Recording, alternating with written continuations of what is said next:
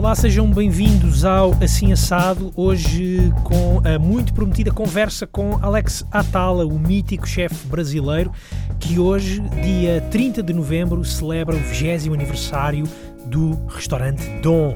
Uma conversa que fecha também o capítulo Melting Gastronomy Summit. Foi o primeiro congresso internacional de gastronomia em Portugal. Aconteceu no Porto, na Alfândega do Porto, entre 14 e 16 de novembro. E foi lá e com o apoio da Zomato que aconteceu esta entrevista e muitas outras entrevistas que podem escutar em assimassado.pt. Foi lá então que aconteceu esta entrevista com Alex Atala. Ele foi um dos oradores do festival e no final da sua palestra, num sábado de manhã, ele sentou-se à conversa comigo, uma conversa que, por ser em contexto de um uh, summit, não deu para ser tão aprofundada como eu às vezes gosto de poder fazer com os convidados, mas é uma conversa muito simpática que permite, digo eu, uh, reconhecer o espírito interventivo, transformador de Alex Atala. Uh, uma conversa que foi guardada especificamente para este dia, 30 de novembro de 2019. No final da entrevista, e já de microfones eh, desligados, eh, numa conversa de circunstância sobre jiu-jitsu, que é uma das modalidades praticadas por Alex Atala, uma conversa de circunstância também sobre viagens. Eh, fiquei a saber que o Dom tem duas datas de aniversário. 30 de novembro de 1999. Era neste dia que era para abrir ao público, mas devido a um atraso na instalação do gás, o restaurante só conseguiu servir a familiares e amigos de Alex Atala alguns petiscos eh, frios. Depois, no dia seguinte, no dia 1 de dezembro de 1999, já com tudo a funcionar, então lá se uh, inaugurou o Dom com um jantar uh, oficial daquele que é um dos mais famosos e reconhecidos restaurantes na América do Sul, no Brasil, na cidade de São Paulo. O restaurante de um chefe que tem uma forma muito especial de olhar para a cozinha, de um ativista. Ele é um ativista que tenta fazer a diferença, não só nas cozinhas, mas eh, também fora delas, um pouco por todo o Brasil. Também isso espelha-se na forma de pensar e de falar de Alex Atala. Antes de avançarmos para a conversa, fica então o desafio. Não se esqueçam de subscrever o Assim Assado no Spotify, também no Apple Podcasts e em outros agregadores de podcasts. Deixem também estrelas e comentários. E agora, finalmente, então, a conversa com Alex Atala no Assim Assado. Assim Assado. Conversas de cozinha com Bruno Martins. Alex, primeiro que tudo, muito obrigado pelo tempo obrigado que, vocês, imagina, que me disponibiliza aqui para esta, para esta conversa. Nós acabámos de, de ouvir lá embaixo um, na, na, sala principal da, uh, aqui da Alfândega do Porto a sua, a sua palestra, a sua conversa com o público sobre com, com um tema uh, que tem vários temas: saber, comer, cozinhar, produzir e natureza. Tudo isto são, de certa forma, os motes também da, da, sua, da sua fundação, da Fundação Exato. ATA. Um, como é que isto, tudo isto uh, uh, se envolve com a arte que o, com a arte e com, a sua, com o seu talento enquanto, enquanto cozinheiro, Alex? Eu acho que a primeira coisa é pensar de uma forma talvez singular, eu, é, olhar para trás da minha vida e lembrar que eu tive a sorte de nascer numa família que gostava de viajar por lugares difíceis, de difícil acesso pelo Brasil e que a gente não podia, não podia levar comida, já que os acessos eram difíceis, a gente tinha que comer o que tinha. É, e isso me fez despertar um pouco para, obviamente, uma paixão pela natureza, mas sobretudo o sabor que tem esses ingredientes, uhum. é, o, que a, o que a natureza te oferece, o que ela te entrega, o que ela te regala. É, daí, um, um, pouco mais velho, é, conhecer a música, a diversão, as, uh, o punk rock e virar um, uma pessoa que realmente viveu aquilo intensamente. E um pouquinho mais, um pouco depois, entrar para o mundo da cozinha. E passado quase 30 anos do, do, minha, da, do, de, de, quando eu debutei na cozinha, de quando eu comecei na cozinha, hoje eu vejo que a, a cozinha conseguiu colocar várias faces da minha vida, vários momentos da minha vida em harmonia. Acabou por, foi a cozinha que acabou, se calhar, por unir todas essas suas... Essa diferença, essa, essa paixão pelo ingrediente, pelo meu país, pela cultura local. a contestação, a vontade de é, é, não aceitar rédeas que veio dessa, desse momento dos anos 80, uhum. da, da, da, da, talvez do punk rock. Do punk, Alex foi DJ, não foi? Teve banda? Foi, teve foi, banda, fui DJ, fui DJ quando okay, garoto. Okay. Mas é, há, uma, há uma, curiosidade que eu, que, eu, que eu tenho que é perceber, esta, esta sua ligação à natureza, e o Alex até falou disso, que vem de uma família que fazia muito essas investidas para o, para o, centro da natureza e tinham que levar, para o centro da natureza, entre aspas, Sim. para sair do, do meio mais urbano, entrar pelo coração da natureza. A sua ligação enquanto chefe a este lado da natureza sempre esteve presente desde, desde o início ou foi algo que se foi apercebendo eu com acho, o passar Eu acho que essas coisas, você não acorda um dia e diz eu vou ser cozinheiro. Você vai acabando virando cozinheiro. No seu trajeto de cozinheiro, você não fala assim, ah, daqui para frente eu vou fazer comida brasileira ou vou me dedicar a causas é, ambientais ou sociais. É, as coisas vão tomando formato. Eu acho que com a idade é, você também vai ganhando outra, outra visão sobre o que o trabalho que você faz todo dia. Então, acho que existiu, logicamente, um momento, é, uma certa espontaneidade, uma certa ingenuidade é, de um garoto que voltava para o Brasil e queria fazer cozinha brasileira. E com os anos eu fui entendendo um pouco mais a profundidade dessas mensagens e estudando, aprendendo, fazendo coisas que eu não tinha feito quando era criança, que era estudar. eu não era um bom aluno.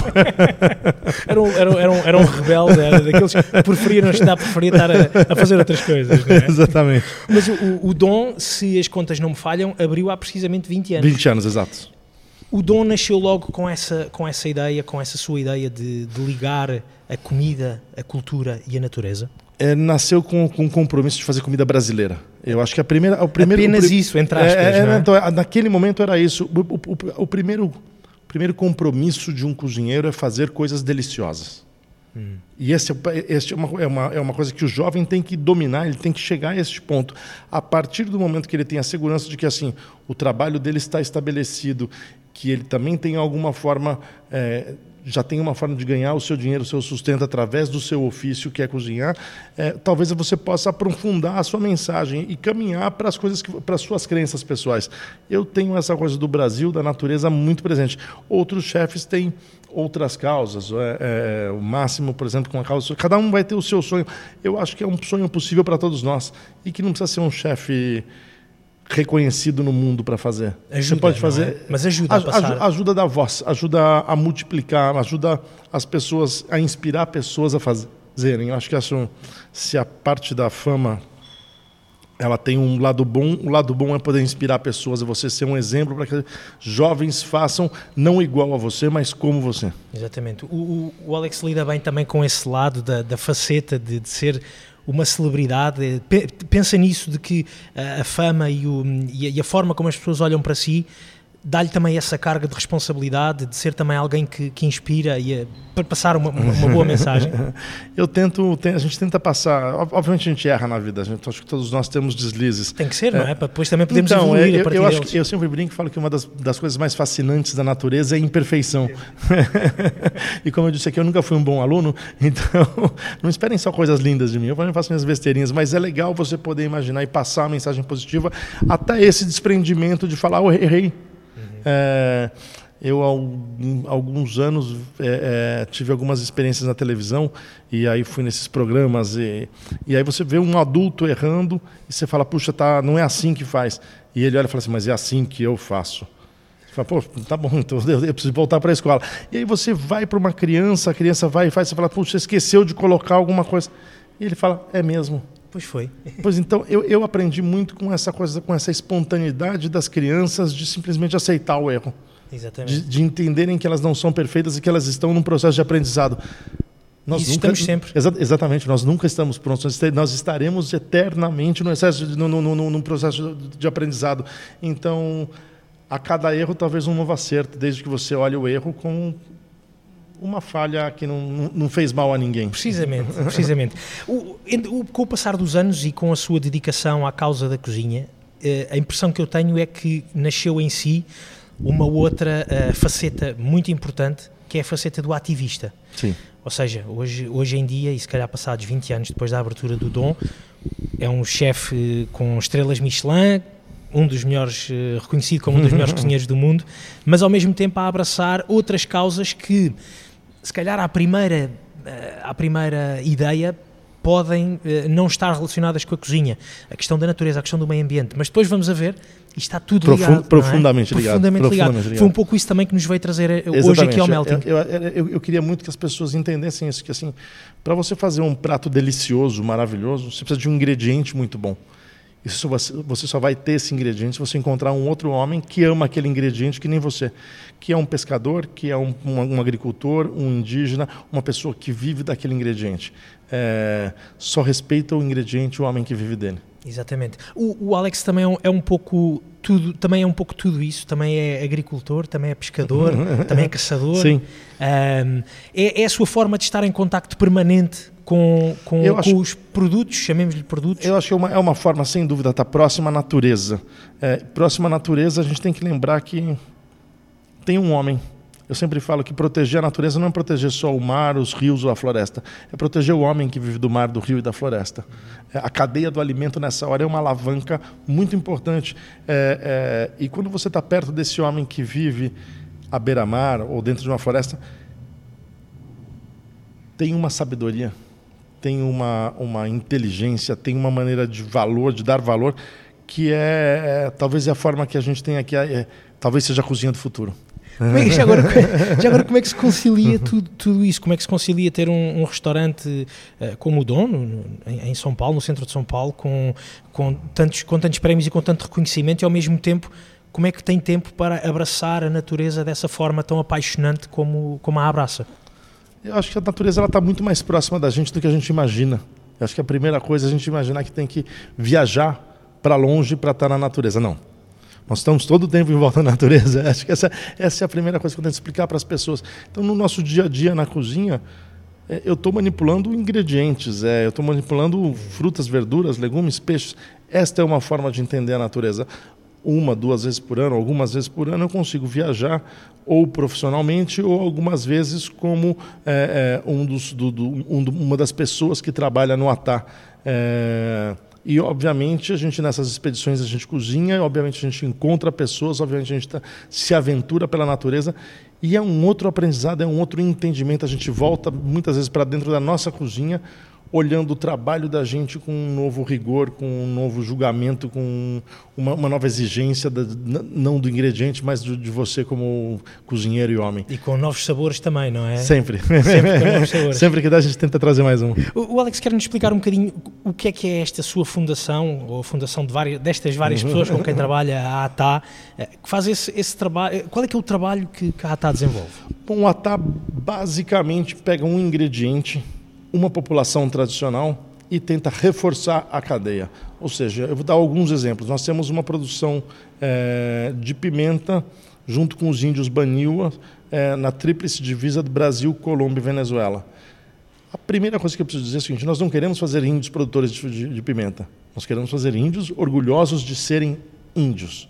Baniuas orgulhosos de serem Baniua.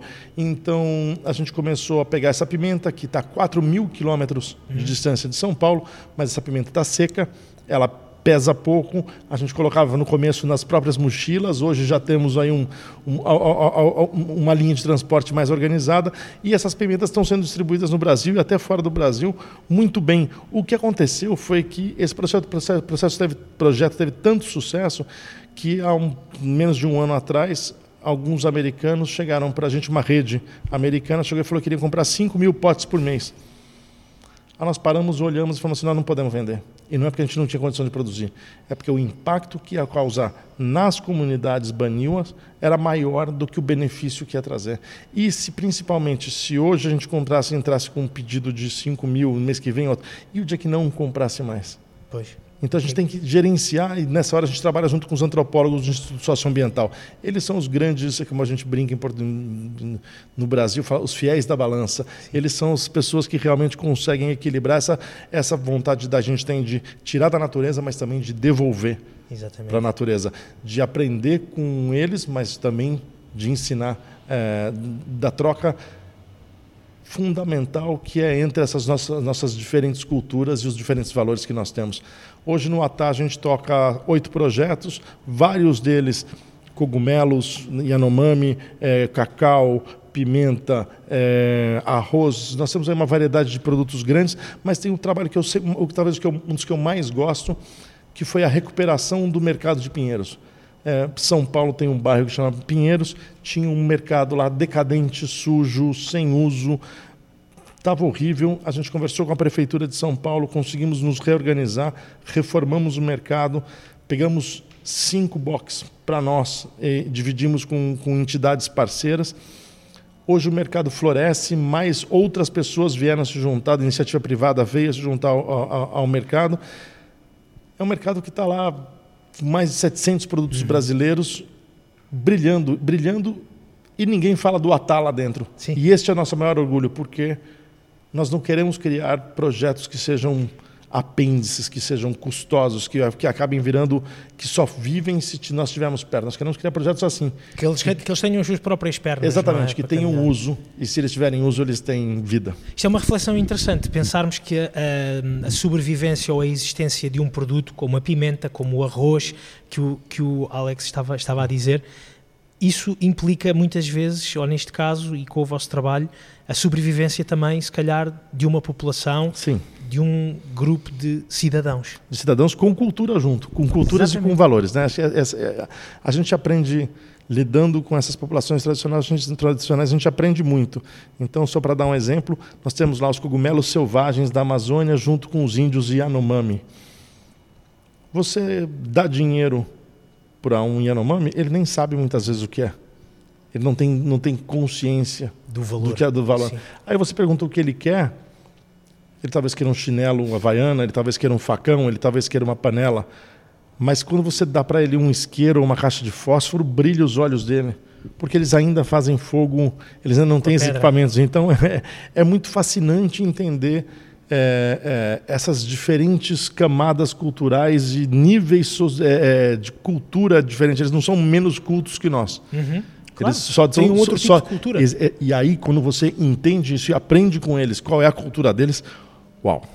E é aí, é aí que nós aprendemos. Depois é aí que somos, é, é, somos é, nós. essas são as grandes lições. E muitas, vezes, talvez... e muitas vezes, provavelmente, até são eles que olham para, para, para, si, nós. E para, para si para, para as pessoas da sua fundação como quem é que são estes ignorantes? Exatamente. Não, não, e riem da gente, é, né? É, acham graça da gente não saber. É, é, eu acho que tem uma, eu volto a falar, tem uma troca e este aprendizado eu acho que é o grande combustível para continuar fazendo o dom como tem sido feito, continuar com a mesmo nesse momento que a gente vive no Brasil, é, é um sonho e uma realidade. E aproveitando até isso que, que, o Alex está, está a dizer, têm que ser outras pessoas, têm que ser fundações como a ATA a fazer a, a proteção de outros cidadãos, como, como os índios nesta altura no Brasil, uh, porque o seu próprio na, governo verdade, não consegue... Na verdade, é, a causa indígena é um problema histórico no Brasil. Ela, ela, nós estamos num momento ruim, mas ele nunca foi bom. a verdade não é, não é dizer a esquerda ou a direita. Ele, nós nunca demos o valor que essas populações têm e ao conhecimento delas. É, algumas pessoas podem questionar algumas coisas, mas tem uma coisa que ninguém pode deixar de dizer.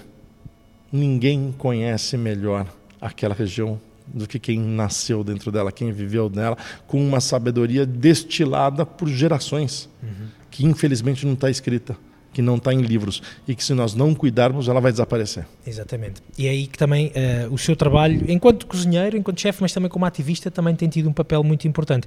O, o chefe uh, Alex Atala falou também na sua uh, conferência aqui no Melting de uma outra coisa muito importante e uma frase que eu, que eu retirei, que temos que mudar a relação das pessoas com os alimentos. O que, é que, o que é que isso significa? Assim, mais ou menos, mais ou menos na prática. Na prática é que é fácil cozinhar que é fácil produzir seu alimento, que a gente tem que dar valor para o alimento, a gente não joga moeda fora, porque é que a gente joga comida fora?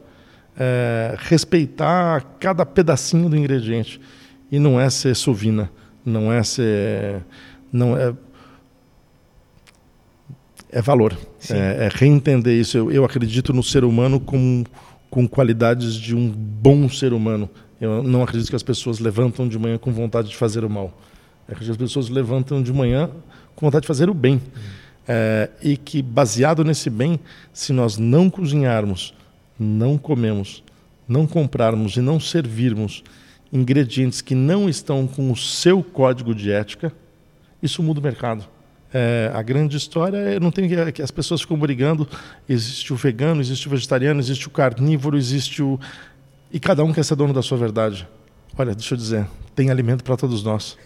Vamos celebrar o alimento das mais várias formas, como a gente celebra a música das suas mais variadas formas. É, é, é, é fundamental a gente reentender essa relação com o alimento, com o respeito e com nos, nos unirmos por uma causa comum. O que é comer bem, ninguém sabe. Não haverá nunca um comum senso do que é comer bem.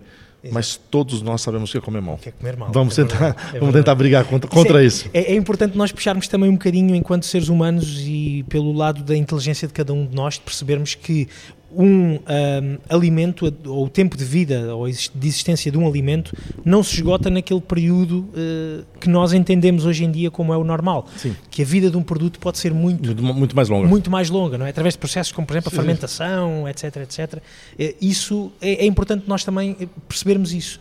E isso também é a nossa forma, é uma das formas que nós temos de mudar a nossa relação com os alimentos. Eu acho que não só com os alimentos, quando a gente fala de alimentos, a gente às vezes esquece de falar da água. É, a água também é um recurso importante. Ela dizem os espertos que ela vai acabar. e dizem alguns pessimistas que ela já foi comprada por grandes companhias, é, mas que fundamentalmente a água é um direito de todo ser vivo.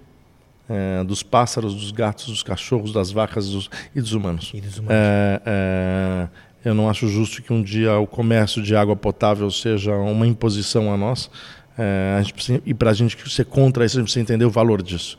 É, cuidar das, das, das, das, fontes de água, das possibilidades de, de, ter água, seja ela da chuva, seja ela brotando do chão, seja ela de qualquer outra forma, é fundamental. Exatamente. A minha última pergunta, Alex, antes de o deixar ir embora, também desfrutar aqui um bocadinho do melting, tem que ver com o papel dos chefes de cozinha, dos cozinheiros, se calhar até mesmo daqueles chefes como o Alex, eh, que estão nas listas dos 50 melhores cozinheiros do mundo, dos 50 melhores restaurantes do mundo, qual é que é o papel dos chefes de cozinha, eh, que muitas vezes são acusados de fazer uma cozinha demasiadamente elitista e demasiadamente cara, qual é que é o papel deles também neste, neste despertar de, de, de consciências?